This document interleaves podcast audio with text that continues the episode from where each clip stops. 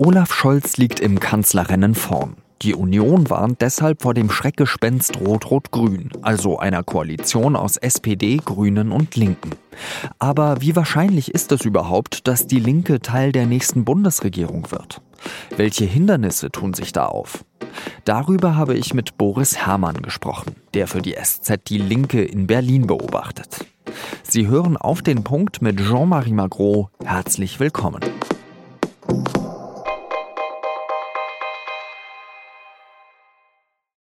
Armin Laschet und die Union bemühen sich, den Umfragetrend in Richtung SPD zu stoppen. Laschets größter Kritikpunkt an den Sozialdemokraten, sie schließen eine Koalition mit der Linken nicht aus.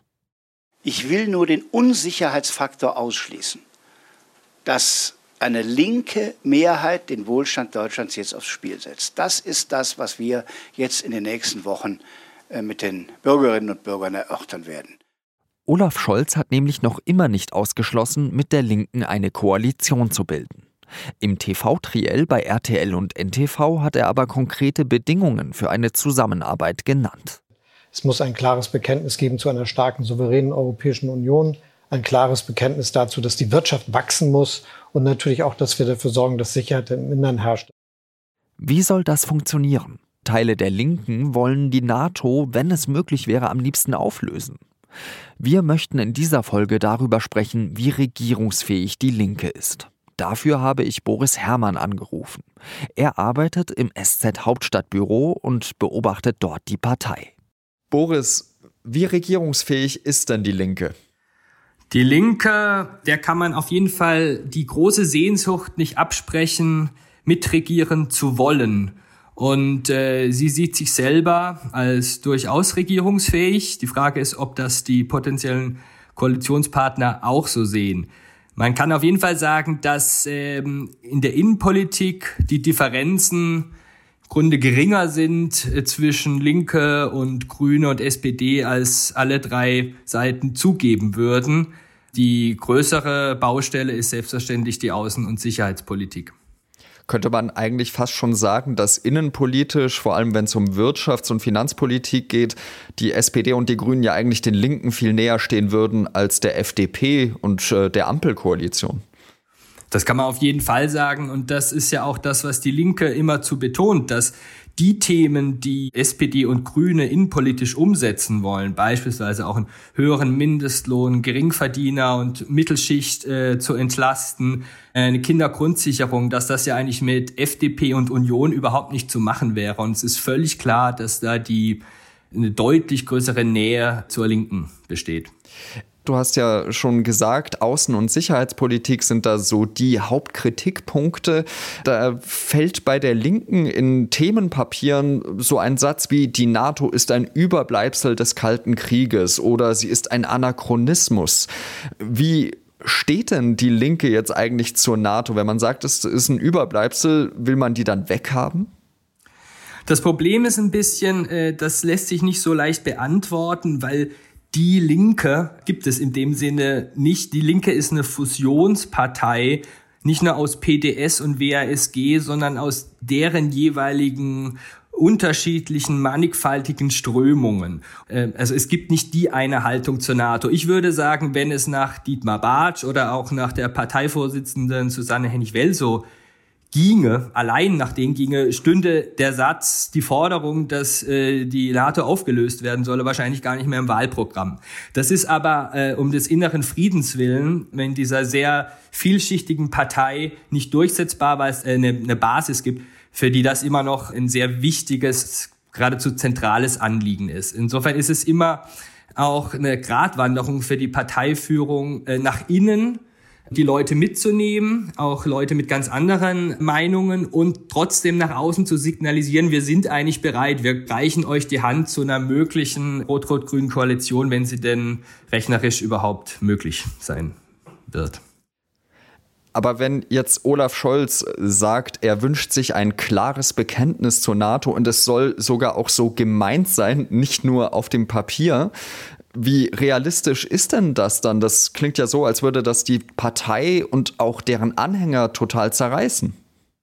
Das ist eben die große Schwierigkeit, die die Parteiführung gerade hat. Einerseits zu signalisieren, wir kommen euch da entgegen und das tut sie auch. Also ich meine, Dietmar Bartsch hat äh, dieser Tage gesagt, was soll dieser Bekenntnisquatsch? Wir, wir sind für ein Sicherheitsbündnis, ein internationales Sicherheitsbündnis unter Einbeziehung Russlands und wenn man das dann NATO nennen wolle, könne man das seinetwegen auch NATO nennen und wer es Weihnachtsmann nennen will, kann es Weihnachtsmann nennen. Also er versucht da sozusagen die Schärfe rauszunehmen. Gleichzeitig äh, gelingt es der Parteiführung natürlich jetzt nicht, das Thema komplett abzuräumen.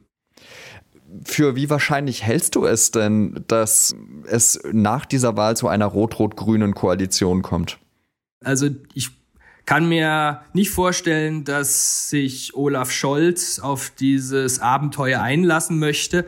Er wird sich die äh, Option sicherlich nicht vor der Wahl nicht komplett ausschließen, schon allein, weil er da eine deutlich bessere Verhandlungsposition gegenüber der FDP hat.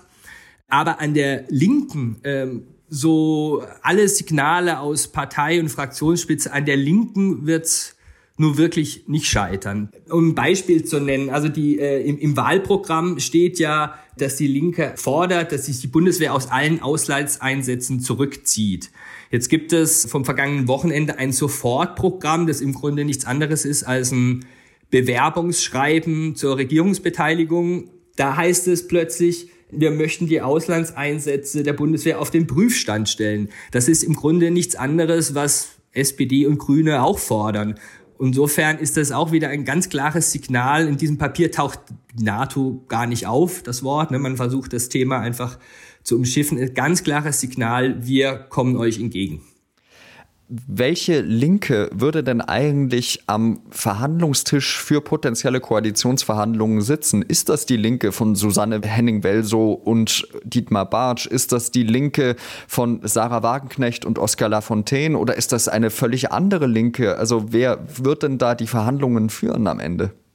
Also wer die Verhandlungen führen wird, ist klar. Das ist die Parteispitze und das ist die Fraktions- Führung. Das ist äh, Susanne Hennig-Welso, Janine Wissler, Dietmar Bartsch, Amira Mohamed Ali, vielleicht auch der Fraktionsgeschäftsführer Jan Korte, der eine sehr wichtige Figur in diesem ganzen äh, Spiel ist. Und alle fünf, äh, all diese Leute äh, sind sozusagen äh, von der Sehnsucht getrieben, es möglich zu machen, mitzuregieren.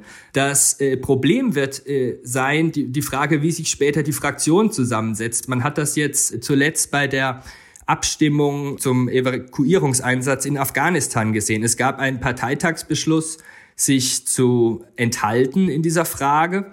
Und selbst von dieser Enthaltung, die schon umstritten genug war, sind ja nochmal sieben abgewichen und äh, haben dagegen gestimmt. Also es müsste schon eine sehr klare Mehrheit für Rot-Rot-Grün geben, damit sich SPD und Grüne darauf einlassen würden, aus meiner Sicht.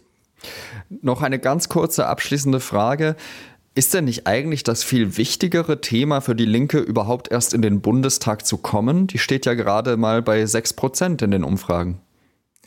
Das ist in der Tat so. Die steht vor dieser doch etwas bizarren äh, Situation, dass sie einerseits äh, erstmals äh, eine Regierungsbeteiligung im Bund anstrebt und davon träumt und gleichzeitig gar nicht weiß, ob sie überhaupt im Bundestag kommt. Was sozusagen dafür spricht, dass es trotzdem reicht, ist, die Linke scheint ja doch eine sehr äh, starke äh, Stammwählerschaft zu haben, während die anderen Parteien in den letzten Monaten wilde Achterbahnfahren unternommen haben äh, in den Umfragen bildet eigentlich die, die Umfragenkurve der Linke, ist eigentlich gar keine Kurve, sondern eine, eine Gerade, die drunter liegt, etwa auf knapp sieben Prozent, manchmal ein bisschen mehr. Das heißt, egal was offenbar passiert draußen in der Welt, sieben, etwa sieben Prozent halten der Linken die Stange das ist sozusagen die Hoffnung, auf die man jetzt auch, auch setzt für die, für die Wahl am 26. September. Na, da sind wir mal gespannt, ob diese Hoffnungen äh, dann auch bestehen bleiben. Ganz lieben Dank für deine Einschätzung, Boris Herrmann, nach Berlin. Sehr gerne. Der Bundesgerichtshof hat heute ein Urteil über Instagram-Posts von Influencerinnen und Influencern gefällt. Die Frage war, dürfen die Beiträge erstellen, in denen Produkte markiert werden? Und müssen diese dann als Werbung markiert werden? Laut dem BGH-Urteil sieht es jetzt so aus. Wenn Fotos mit Produkten gezeigt werden, darf jetzt prinzipiell auf Firmen verwiesen werden. Und das ohne dies als Werbung zu markieren. Das gilt auch für anklickbare Schilder mit Herstellernamen, sogenannte Tab-Tags. Einschränkungen gibt es aber auch. Wenn zum Beispiel direkt auf die Herstellerseite ein Link gesetzt wird, muss dies schon als Werbung gekennzeichnet werden. Die Inflation in den Ländern, die den Euro haben, steigt. Im August ist sie in der Eurozone auf 3% gestiegen. Das ist der höchste Stand in den vergangenen zehn Jahren. Vor allem die Preise für Energie gehen hoch. Die Europäische Zentralbank hat deswegen angekündigt, das Tempo ihrer Anleihekäufe bis zum Jahresende leicht zu drosseln. Bis zuletzt hat die EZB über ein Corona-Notkaufprogramm jeden Monat 80 Milliarden Euro in Wertpapiere gesteckt. Kritiker sagen, sie würde dadurch die Inflation ankurbeln und Sparer enteignen. Die Leitzinsen bleiben unverändert.